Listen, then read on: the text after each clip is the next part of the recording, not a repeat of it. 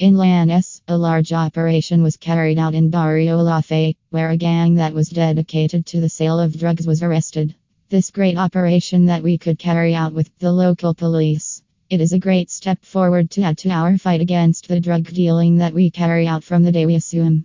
It is very important that we can continue working as a team to take care of our neighbors.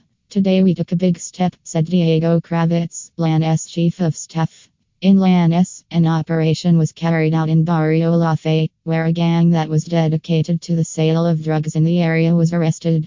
It was possible to seize tumbled weapons, cartridges, scales, and drugs. In addition, it was possible to find the apprehension of the criminals. The municipality of Lanús made a complaint which was investigated by the drug thematic prosecutor of Lanús, together with the Buenos Aires police as auxiliary. As a result of this investigation, it was possible to find the existence of this place that was selling and storing drugs.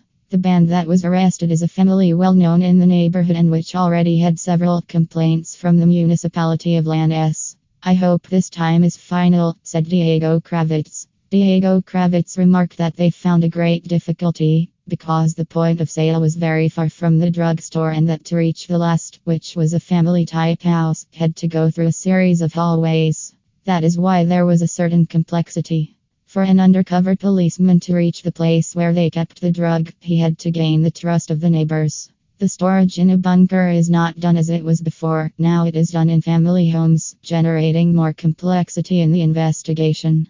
Despite the difficulties, the objective was achieved. In Lanús, the fight against drug trafficking and narco trafficking is a priority in which work will continue.